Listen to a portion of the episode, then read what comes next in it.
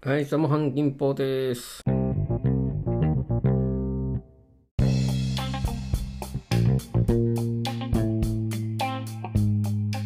えー初めてのね、あのレコーディングの時のね、話をしようかなと思いますね。で、向こうにね、渡米してからね、バンドを組んだのがね、多分ですけど2年目ぐらいだったかなと思いますね。1年目って夏に渡米したんで、あ、違う、春に渡米したんですよね、5月にね。その時はね、なんかその、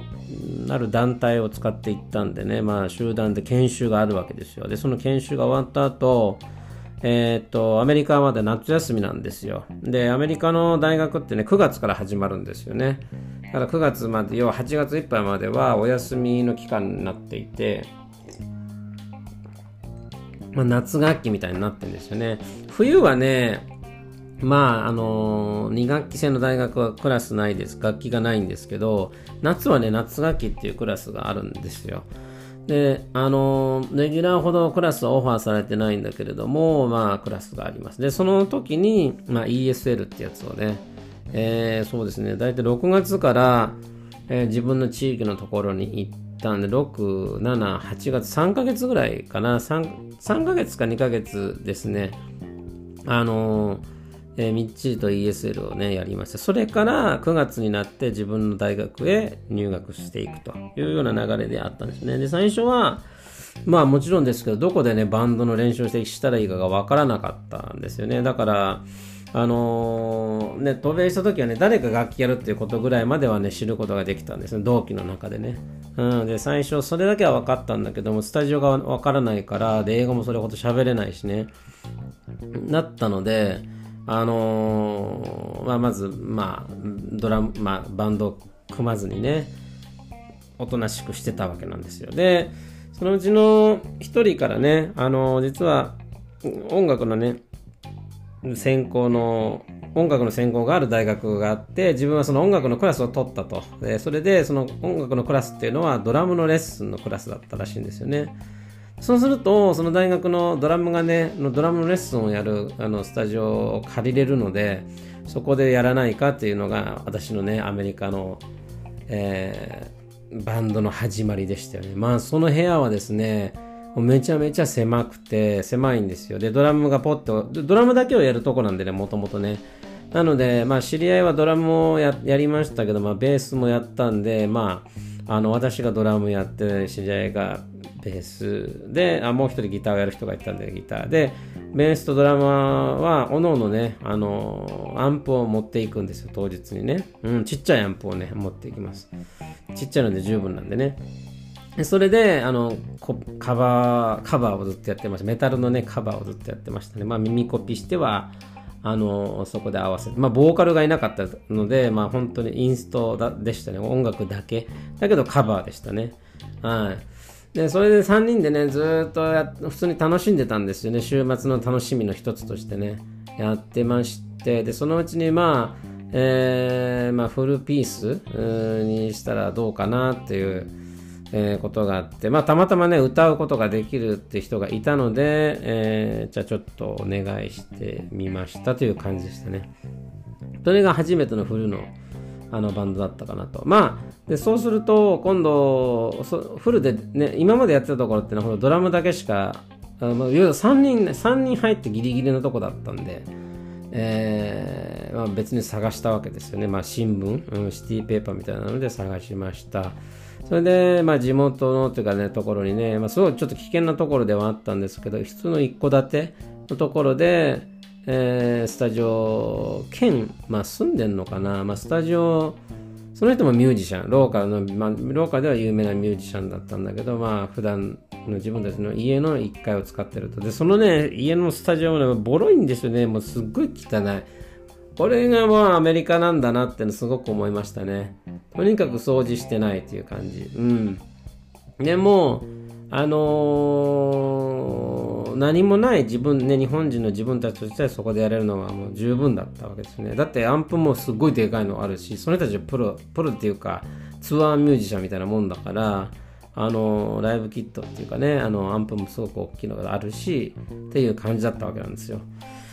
でまあそこでもね、まあ、同じようにずっとあれカバーやってました。でまああのー、ああいったねボーカルの人っていうのはもともとはあの邦楽ばっかりの人だったんで逆に今度邦楽をコピーし始めたわけですよね。うん。でずっと練習したしたした後にまあいつもね同じ曲ずっとやってるのでまあその曲自体はまとまってきたので一回レコーディングしてみようかという話になったんですよね。経験としてね。一度レコーディングしてで全部もちろんカバーの曲をねあの、まあ、レコーディングしたんですけどその時はねやっぱりねアナログレコーディングでした。今はねあのデジタルレコーディングっていうのをやってると思うんですけどまああの当時はねアナログっていうのがまだあってですね。はい。え、ー、と前のねエピソードでも何度何回か言ってるんですけどアナログレコーディングと,、えーとデジタルレコーディング何が違うかっていうと間違えた時の修正の仕方が違いますよと。うん。アナログレコーディングをしてる時っていうのは、えー、まあ、間違えた箇所がありますよね。そうすると、その間違えた箇所のちょっと前かな、少し前ぐらいから、あの、たた、まあ、うん、まあ、えー、始めて、で、あの、タイミングいいとこで、こう、まあ、あの、レコーディングエンジニアがまたオンする、レコーディングをオンにするんですよね。それで、まあ、そこからずっと最後の方までまた演奏し終えるわけなんですけどもそれで間違えたところに上書きをしていくというのがアナログのやり方だから間違えたところをねピンポイントで直すことができないんですよ。ね、投資で何度か、えー、あのえー、何度も何度も取り直すっていう作業が必要になります。で、デジタルは、じゃあその間違えたところを、音楽って大体ですよね。まあ、全部が全部そうではないんですけど、基本的にあの繰り返しが多いですよねフレーズとしてはねだから例えばサビだったらあの演奏自体、まあ、歌の曲調は変わるかもしれないけどそのバックのね楽器楽器の部分っていうのは音楽のまあそうねギターとかドラムとかベースのところっていうのは同じ風に弾いてるわけですよ。何回もね、うん、だからそこはもうコピペしちゃう。それがデジタルだね。デジタルレコーディングなわけなんですね。うん、でそういう、えー、違いがあるんですけど当時はアナログでしたんで、まあ、間違えるとねもう一回しばらく長いフレーズをねもう一回やり続けなきゃいけないっていうちょっと疲れるね。初めての人だとね疲れる。なぜかというとなんかの発表の場でもないのに緊張するんですよせーので撮るとね緊張するんですよ構えて撮るとね緊張するんですなぜか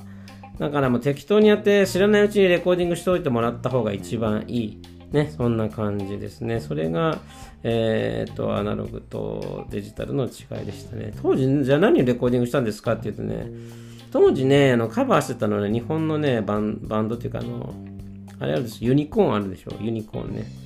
ユニコーンとかやってましたよね。うん、アメリカなのにね。うん。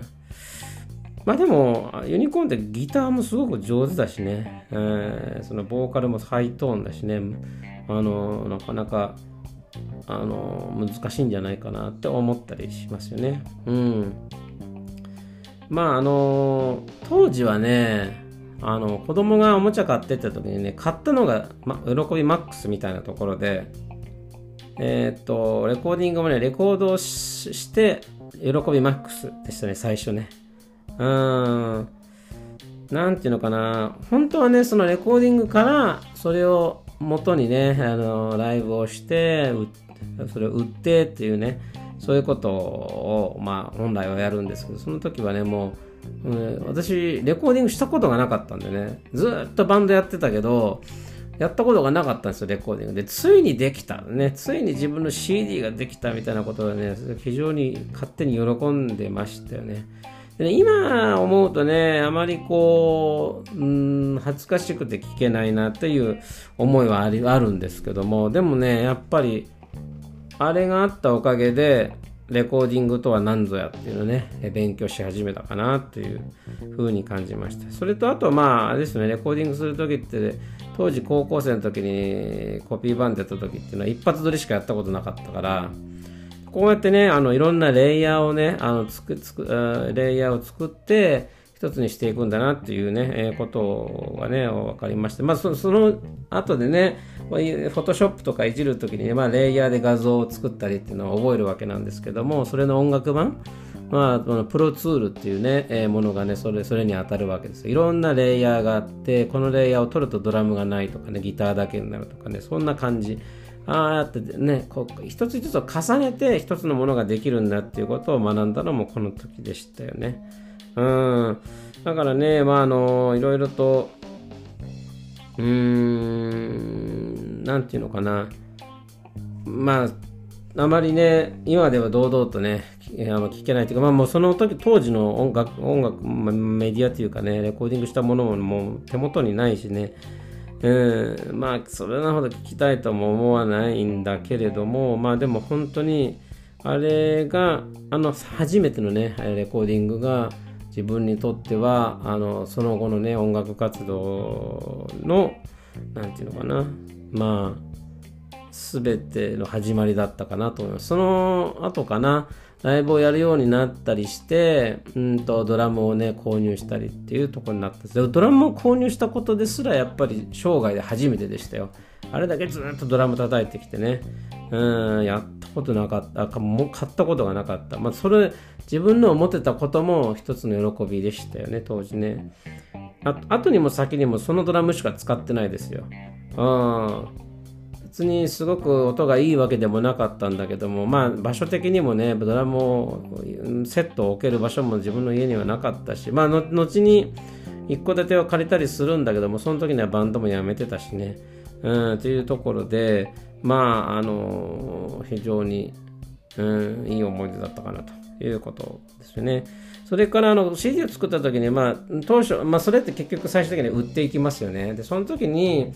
あのー、学んだのはね、やっぱコピーライトを取るっていうことをね、忘れないっていうことを覚えましたよね。まあもちろんそのまま売ったっていいんだけども、自分たちの例えばバンドの名前、えー、とかね、そういったものもある程度自分たちで先に取っとかないとね、権利をね、後になって、まあ奇跡的に自分たちが売れちゃった時にね、えー、実はそれも登録があるから使えませんよっていうことになると、あのー、せっかくね、ある一つのバンドと名前として売れてきたのに名前変えなくちゃいけなくなったりしますよね。なので、まあ、レコーディングした後っていうのはね、必ずコピーライトを取るようにしてましたよね。で簡単に取れます、これはね。えー、それなりの。まあ、で、コピーライトね、取るにはね、まあ、曲だけではなくてね、まあ、まずバンドの名前ね、それからバンドのロゴ、それからアルバム名、アルバムの中の各1曲ずつね、それからアルバムのジャケット、これは全部コピーライト取ることができるわけなんですよね。はい。なのでね、まああのー、そういうのも一つのね、勉強なんでね、やってみてもいいのかなと思いますね。まあローカルであってもね。うん、知っておくっていうことはね、何よりも強みになりますからね、という感じですかね。まあそれが 私のえー、2, 2年目のね、えー、大きな思い出かなというところですね。それではまた。